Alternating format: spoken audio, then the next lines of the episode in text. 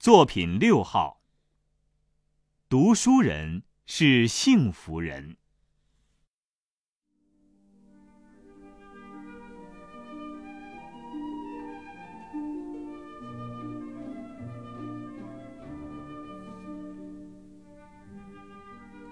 我常想，读书人是世间幸福人，因为他除了拥有现实的世界之外，还拥有另一个更为浩瀚，也更为丰富的世界。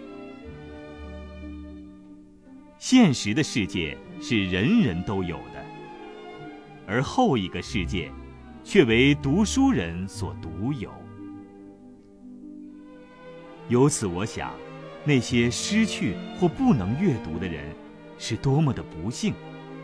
他们的丧失是不可补偿的。世间有诸多的不平等，财富的不平等，权力的不平等，而阅读能力的拥有或丧失，却体现为精神的不平等。一个人的一生，只能经历自己拥有的那一份心悦，那一份苦难。也许，再加上他亲自闻知的那些关于自身以外的经历和经验。然而，人们通过阅读，却能进入不同时空的诸多他人的世界。这样，具有阅读能力的人。无形间获得了超越有限生命的无限可能性。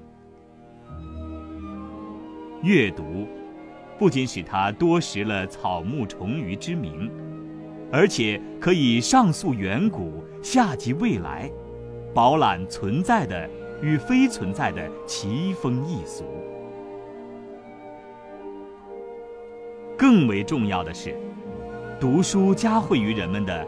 不仅是知识的增广，而且还在于精神的感化与陶冶。